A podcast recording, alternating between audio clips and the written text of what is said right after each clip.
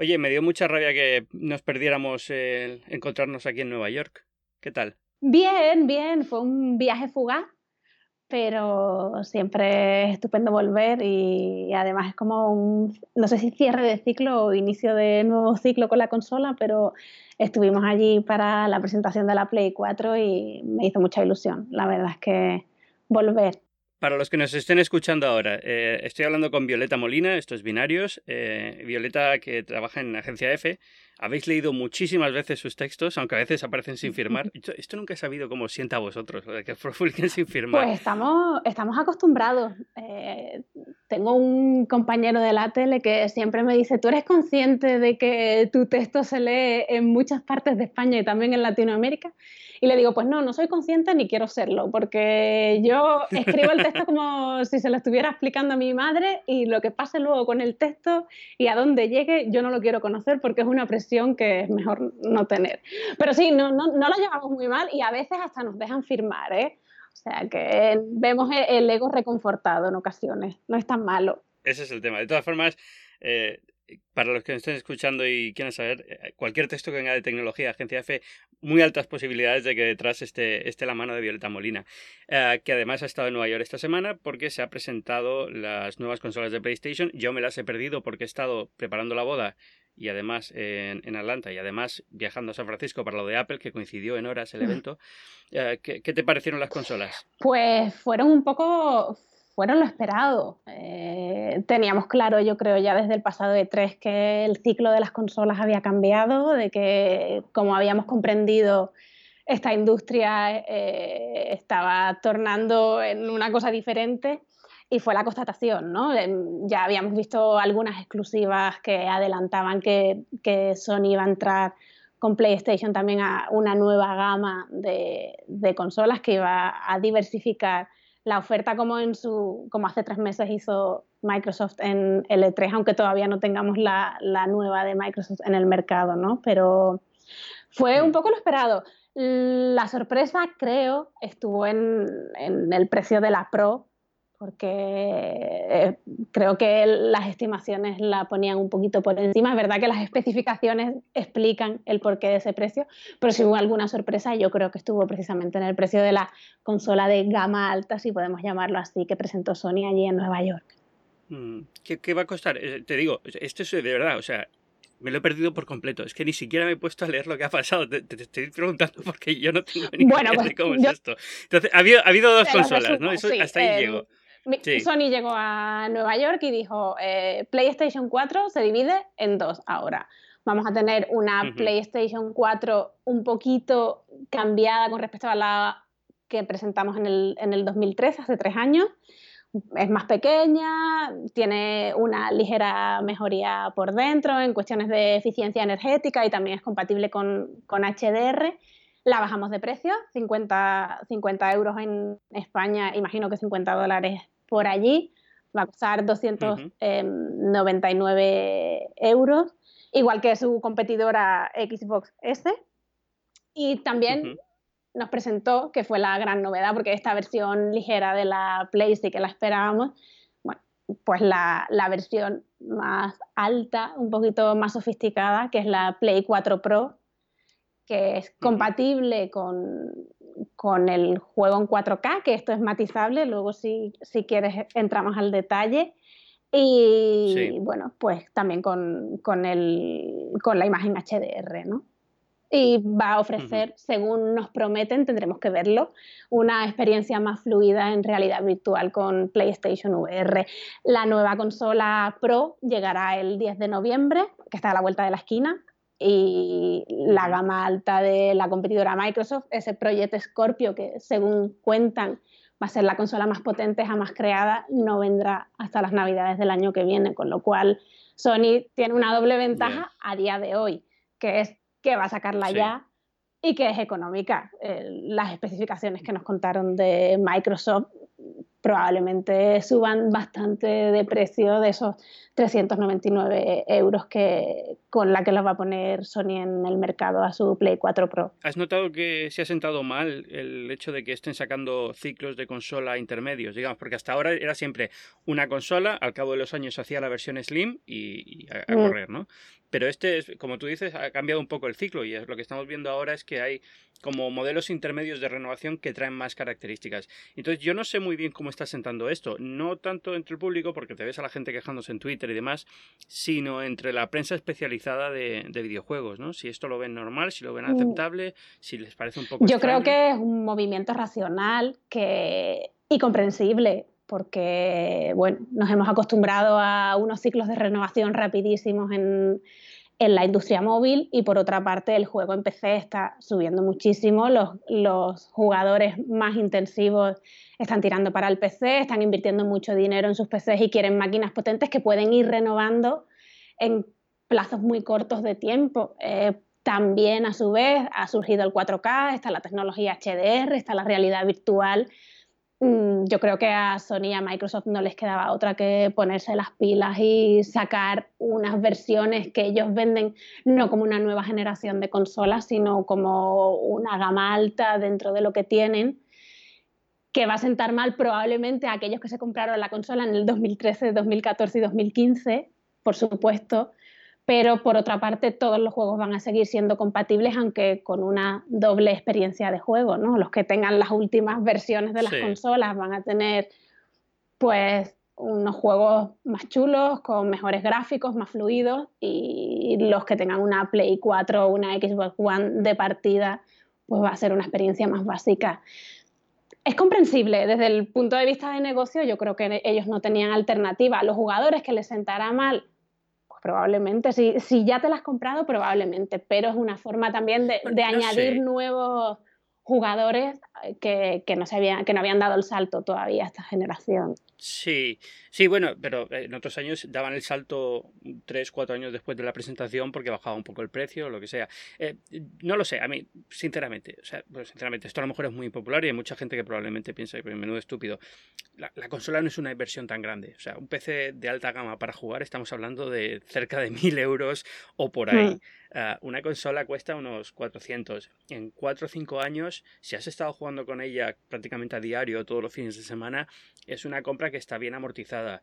No se pierde la compatibilidad, es decir, si no quieres aceptar la nueva consola, los juegos van a seguir funcionando y demás. Tampoco lo veo tan grave, pero entiendo que para gente que estaba acostumbrada a esta mentalidad de solamente compro una máquina y me dura 10 años, que es la vida media de la generación de consola o lo que sea, em, es un choque, ¿no? Es un choque pensar que tu amigo que se le acaba de comprar está jugando a ese juego que tienes tú y lo está viendo un poco mejor. Que no sé hasta qué punto lo está viendo un poco mejor. Ah, vamos a hablar del 4K, que me estabas comentando de lo de los 4K. Porque realmente, primero, es poco probable que tengas una televisión 4K en casa, no hay mucha gente que tenga televisión 4K en casa, y tampoco los juegos van a ser todos aprovechando 4K perfectamente. No, bueno, es, lo primero que tenemos que contar. Sony nos vendió, nos contó en, en esa conferencia de prensa que íbamos a jugar juegos 4K y luego, conforme pasaron las horas y pudimos entrevistar a los ejecutivos, hubo un matiz ahí. No es un 4K nativo, es un 4K sobreescalado. O sea, que no es...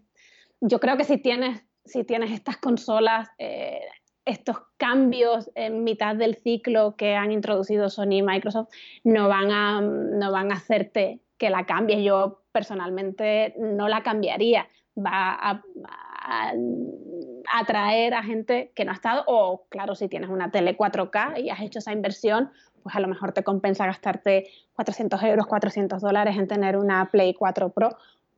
Pero de momento mm, no creo que por muy jugador que seas, te vayas a comprar una consola si tienes la del 2013.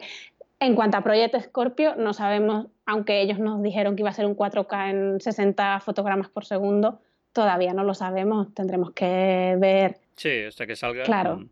Mm, dijo Sony, Sony se justificó la decisión de que no hubiera un 4K nativo en, en lo que se traduce en el precio, que la consola es más económica y así va a llegar a más lugares y no hay tanta, tanta, según ellos siempre, diferencia con un juego 4K nativo.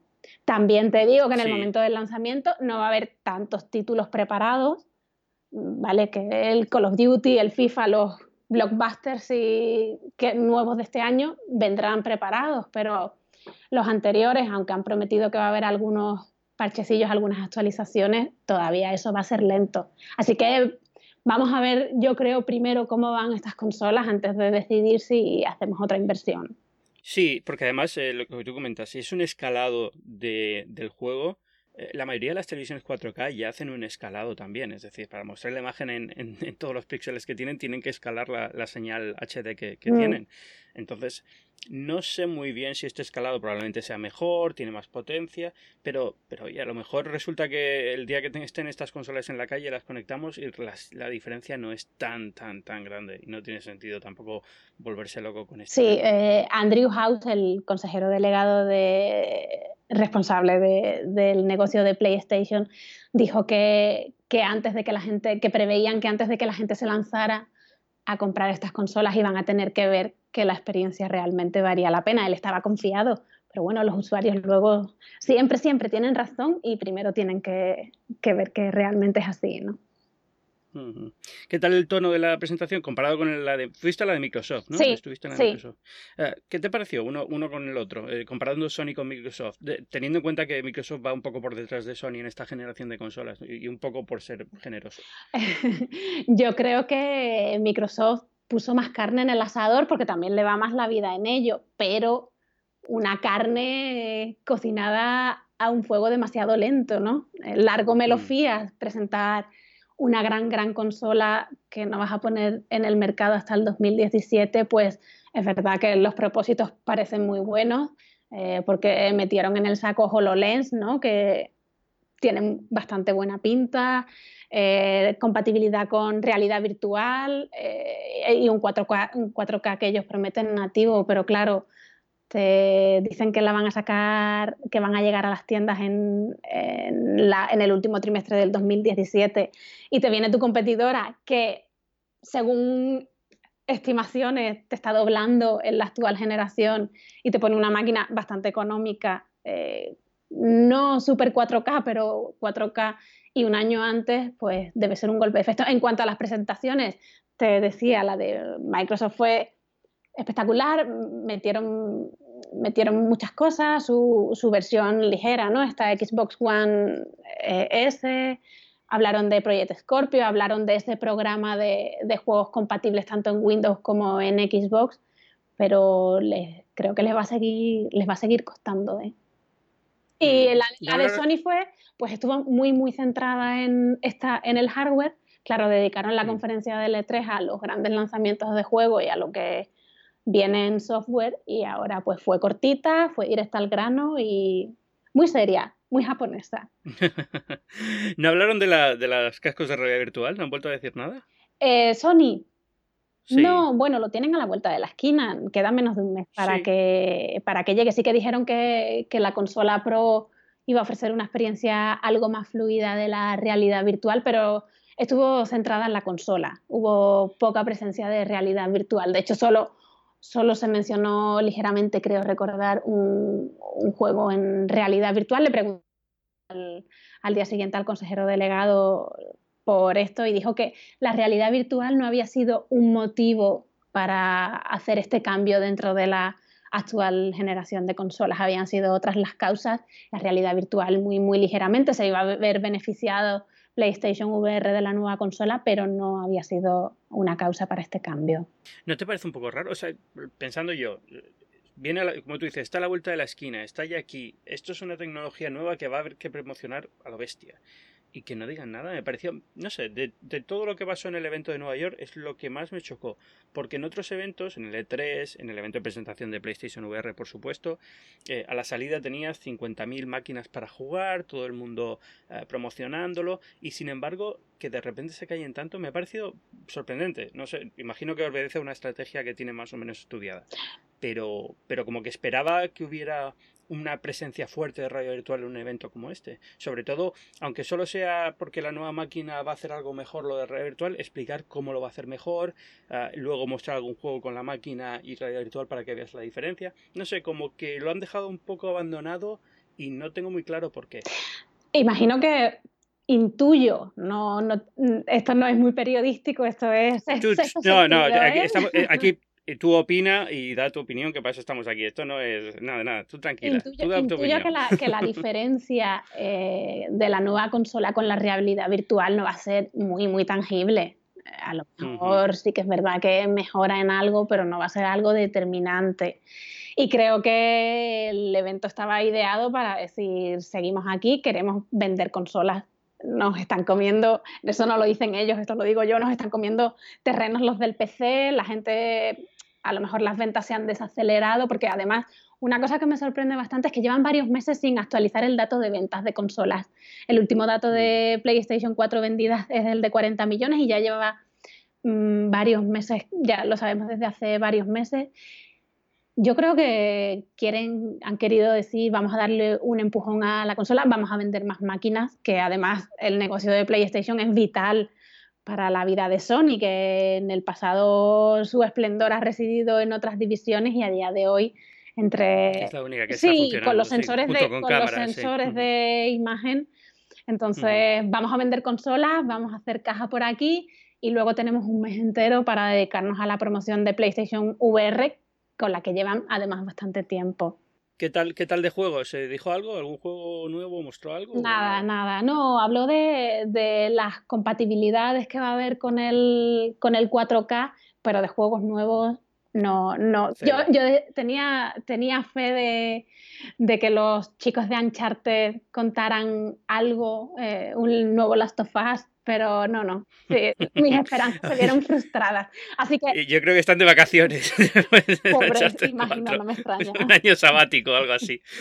Porque pedazo, pedazo de trabajo tiene ese juego. Pues nada, el, el 4K de la nueva Play va a estar en el Call of mm. Duty, en el Battlefield, en Mass Effect, For Honor, Horizon y Watch Dogs.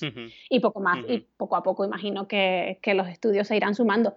No sé, me preguntabas antes cómo, sentar, cómo, cree, cómo creía que, que había sentado este cambio en el ciclo de las consolas dentro de la prensa tecnológica, me pregunto cómo ha sentado entre los desarrolladores, porque es un nuevo reto, ¿no? Eh, los ritmos de desarrollo son muy asfixiantes y ahora se tienen que poner las pilas, aprender nuevas tecnologías, eh, pues hacer cambios en los juegos que ya han lanzado. Es una carga de trabajo adicional, no sé si estarán muy contentos. Claro, y para un público que a lo mejor todavía no está ahí, no se sabe cuánta gente va a poder aprovechar todo ese trabajo extra que haces, con lo cual la ecuación de merece la pena o no dedicar más esfuerzo para desarrollar para esta consola todavía no está muy claro. Bueno, y por eso son solo los grandes, grandes los que de momento están ahí. El resto dirá, vamos a ver cómo, cómo respira este asunto y, luego nos pondremos las pilas. El 4K imagino que se implantará y a día de hoy todavía es tímido, aunque cada vez hay más teles, pero...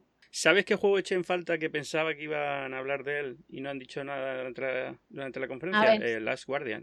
Last Guardian. Sí, no han dicho nada. Eh. Pero tenemos que tener en cuenta que su, su creador es, una, es, una rara avis de la industria y se ha tirado ocho años eh, para poner en marcha el proyecto, como imagino que para que ahora le vengan con las prisas de que lo rescale a 4K, habrá dicho, a mí dejadme, yo voy a sacar mi juego que es muy bonito, que no tiene que ver tanto con la espectacularidad de la imagen, sino con la espectacularidad de lo que siente el jugador. Y a mí, vosotros hacéis vuestra conferencia y yo ya me pensaré si el 4K entra o no en mis planes. Pero sí, sí, desde el punto de vista de negocio habría sido bueno, creo, porque es un juego hmm. muy esperado. Pero. Sí, yo, creo que mucha gente, vamos, lleva desde, desde que se anunció. Yo recuerdo haber estado en el anuncio, además, y yo fui a. Entrevisté a. A Fumito Ueda. Fumito, sí. Lo entrevisté cuando anunció las, las Guardian para PS3. O sea, en Japón. Esto fue, no sé, sí, hace años, años.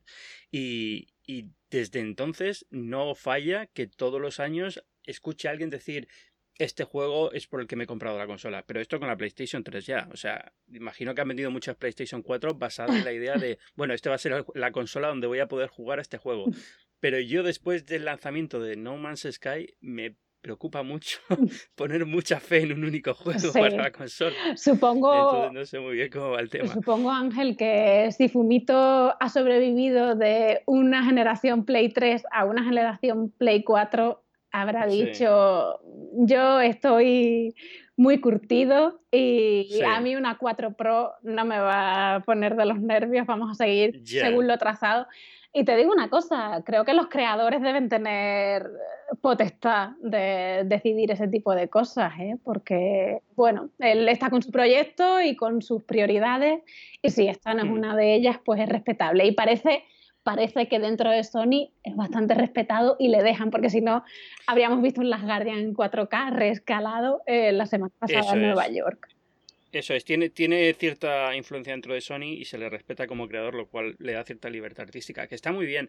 El problema de todo esto, y encaja con lo de No Man's Sky, eh, es que la exigencia por parte de los jugadores se ha vuelto un poco absurda. Es decir, estamos esperando que todos los juegos. Eh, los dos primeros de Fumito, ¿vale? Eh, que ahora estoy. Eh, Shadow de Colossus y el otro, ¿cuál era? Em, ay, espera. Bueno, ahora... Ito, Ico, Ico. Ico, Ico, ¿vale?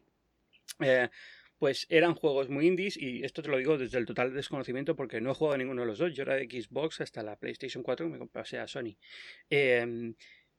Eran juegos que no tenían una expectativa muy alta, eran juegos muy de nicho, eran juegos muy indies, en cierto modo. una, eh, con, una, visión, una, visión muy artística y muy diferente y muy lejana de lo que es la, la, presión de la industria. Pero ahora se está, yo creo que está pasando el efecto del, del disco de vinilo en el mundo de los videojuegos. ¿no? Entonces, de repente todo el mundo se vuelve como el lo indie mola y este es el, el, tipo de juego que tiene que triunfar y este es el tipo de juego que todos tenemos que aprender a amar porque es el artísticamente es mejor que cualquier otra cosa bla, bla, bla.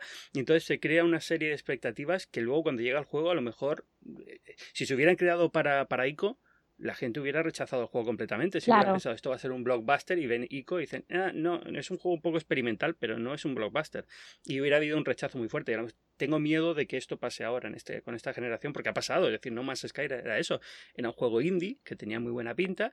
Empezó a hacerse una bola y esto de repente era el juegazo y el blockbuster. ¿Y qué pasa? Cuando ha llegado, dicen, no, no, esto es un juego indie que era tal y como se esperaba, un juego que es corto en algunos aspectos porque es una visión muy concreta de una, de una cosa. Y la gente mm. se, ha, se ha puesto, bueno, es una locura, ¿no?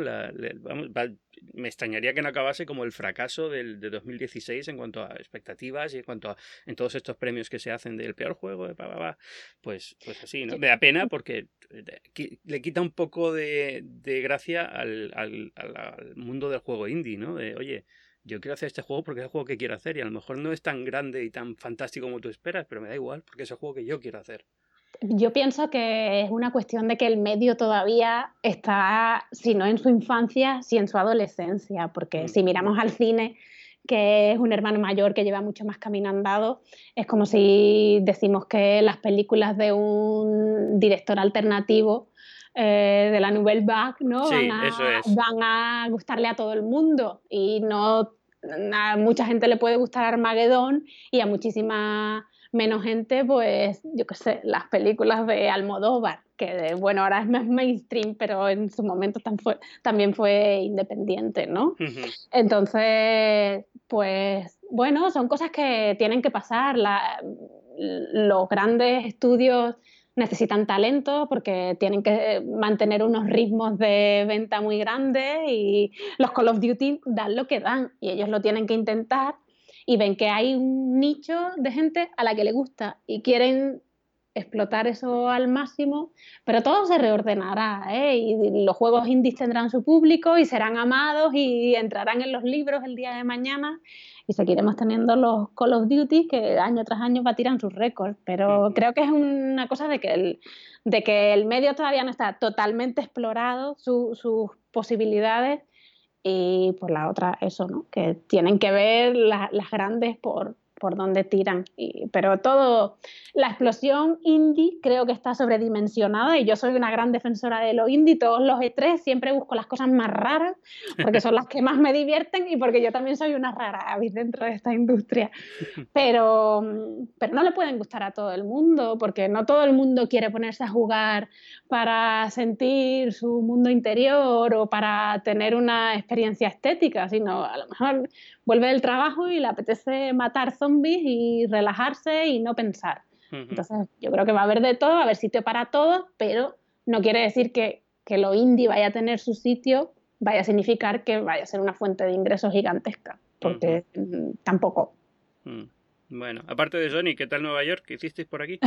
Me dio una rabia enorme. Estabais todos aquí. Yo, yo... Bueno, quiero decir, yo estaba contento en San Francisco con lo de Apple, ¿no? Ya ves que esas cosas a mí me gustan mucho, pero, pero me dio rabia no estar aquí cuando estáis toda la prensa española aquí. te, echamos, te echamos de menos, ¿eh, Ángel? Aunque solo sea para llevar a una hamburguesa a una cosa tequi que tú no estés es muy raro. Nos sentimos como si hubiéramos perdido a nuestro padre neoyorquino. Y además en casa. ¿eh? Eh, totalmente.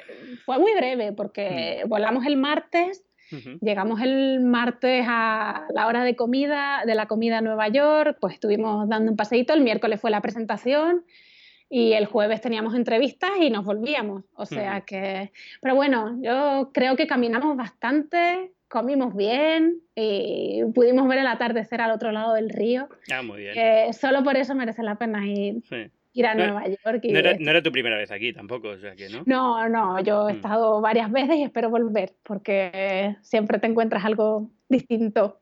Hmm.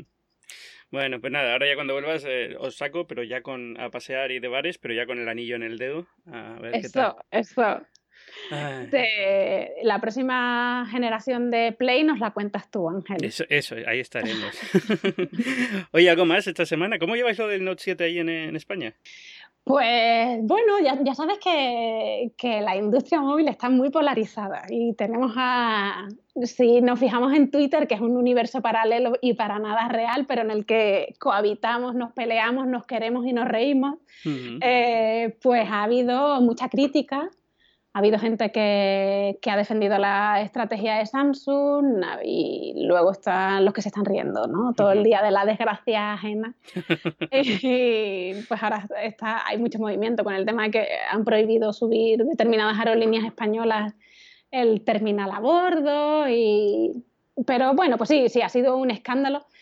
Pero ha sido un escándalo precedido de otro escándalo de su competidora, que fue el tema de los impuestos de Apple y, e Irlanda entonces han estado ahí, eso, las grandes rivales en horas bajas en momentos, en momentos similares. Tengo curiosidad por ver cómo reacciona en España porque Samsung es España es Samsung, es decir, es el nivel de penetración que tiene Samsung en España es, brutal, mientras que Apple no tiene tanto, Apple es muy pequeñita en España, pero tiene, eh, yo creo que España si no es después de Corea del Sur el mejor país, tiene que estar muy cerca. Entonces, por ver un poco cuál, cuál es la reacción, aquí en Nueva York me he enterado ayer que también lo están pidiendo que apagues los, eh, no solamente al volar, sino al viajar en el metro, lo cual es un poco, eh, no sé, llega un, llega un punto de absurdo. Yo entiendo lo del miedo en el avión, pero eh, este problema pasa cuando estás cargando el teléfono, no cuando estás usando el teléfono, con lo cual es un poco, un poco absurdo y no pasa siempre, con lo cual es un poco absurdo este nivel de precaución. Pero bueno, lo entiendo en un avión, me cuesta más entenderlo en el metro, pero me está sorprendiendo el... Porque creo que es la primera vez que le pasa a una empresa. A Apple siempre le pasa, ¿no? Es decir, cuando saca el teléfono se doblan o, no tiene señal o lo que sea, y es el gate del año. Pero a otras marcas nunca le ha pasado este nivel de atención por un fallo, ¿no? Curioso ver cómo se está reaccionando y cómo están eh, moviéndose las fichas. Hombre, yo creo que ha sido, ha sido un golpe grande para su imagen y en un momento en el que ellos estaban mm. muy bien Sí, no, este teléfono iba, a ser el teléfono del año. el, terminal estaba muy bien, yo creo que ellos se veían con seguridad para hablarle de tú a tú a Apple. Y, hombre, ha sido un revés, ha sido un revés porque ellos tenían todo, toda la carne en el asador, tenían sus campañas de publicidad hechas, tenían las las operaciones con los distribuidores selladas y, hombre, pues tener que retirar todo esto del mercado y hacer una revisión es un golpe. yo, creo, que la gente no se da cuenta del nivel, la complejidad logística de una cosa así, de un lanzamiento como este y tener que pararlo y encima crear toda una campaña de recoger en vez de, distribuir teléfonos. Esto es una locura, es una locura. Debe serlo. Yo creo que han estado bien porque han estado rápido. Sí. De decir, bueno, pues sí, hemos tenido este problema, y tenemos que hacerle frente, traernos los teléfonos que vamos a revisarlos. Yo creo que ahí han estado bien, pero que tu gran lanzamiento del año, además que era un lanzamiento medio perfecto, casi perfecto para ellos, se vea tan empañado y además habiéndose anticipado al lanzamiento del nuevo iPhone, pues hombre, les ha debido de sentar muy, muy mal y a corto plazo, pues imagino que sí que tendrá un impacto en sus cuentas que al medio puede que se disipe. Ahora, no sé si quien tuviera en mente comprarse el dispositivo se lo va a pensar, probablemente, no lo sé. Eh, bueno, por lo menos esperar. Eh, los analistas están recortando previsiones bastante. O sea, algunos ya están incluso dando la mitad de previsiones de las que tenían, lo cual es exagerado, porque yo creo que al final este tipo de compras en el, en el early adopter es gente que es muy fanática de la marca y le da igual. O sea, se lo comprará o lo devolverá y esperará que venga el siguiente y se lo compra igual. Pero es verdad que sí puede haber un fenómeno de desplazamiento hacia otros teléfonos. Es decir, el que si va a comprar un Note 7 a lo mejor diga, mira, voy a comprar el, el S7 Edge porque eh, no quiero estar con estos problemas y a mí me gusta bastante el S7 Edge también y ya está, ¿no? Eso sí puede darse. Pero bueno, el, el, Note tampoco era nunca un teléfono, es decir, eh, tiene mucho perfil de cara al público, pero yo creo que los Galaxy S sí suelen vender bastante más que los Note, porque es un, también un teléfono muy grande, es con el lápiz que no todo el mundo utiliza, es bastante más caro, o sea que al final tampoco es, eh, da mucha imagen a Samsung cuando lo lanzan, pero no es el más vendido del catálogo de la compañía, porque primero los más vendidos son los más baratos y luego los eh, entre los grandes los S son digamos más mainstream. Mira, y me preguntabas antes por España, ¿no? No creo que mucha gente en España se compre un Note 7, ¿no? Bueno, te sorprendería, ¿eh?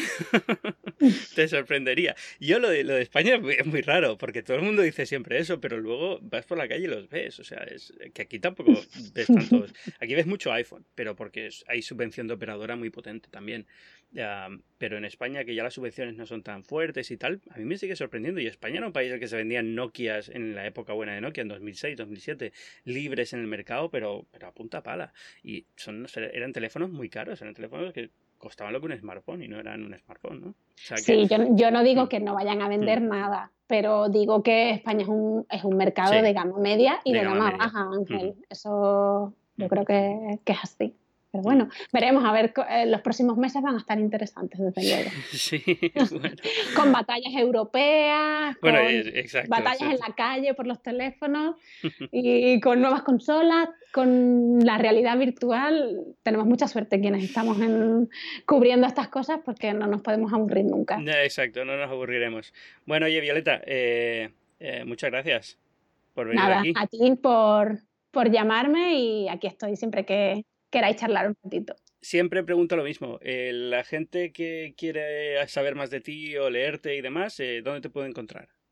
Pues me puede encontrar en Twitter, donde mi usuario es Violeta Molina, y también puede encontrar mis artículos en una web que tenemos en F, que también escribimos en web, que se llama ffuturo.com. Y si no, cuando vean una noticia en los periódicos de tecnología firmada por F, a lo mejor hay algo de mí hay. algo, algo. algo, algo hay.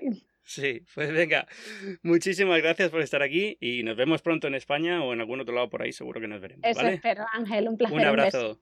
Chao. Adiós. Y a todos los que nos estáis escuchando, muchas gracias por estar aquí. Esto ha sido un nuevo episodio de Binarios, un podcast de tecnología. Yo soy Ángel Jiménez de Luis, podéis encontrarme en Twitter en arroba Ángel Jiménez.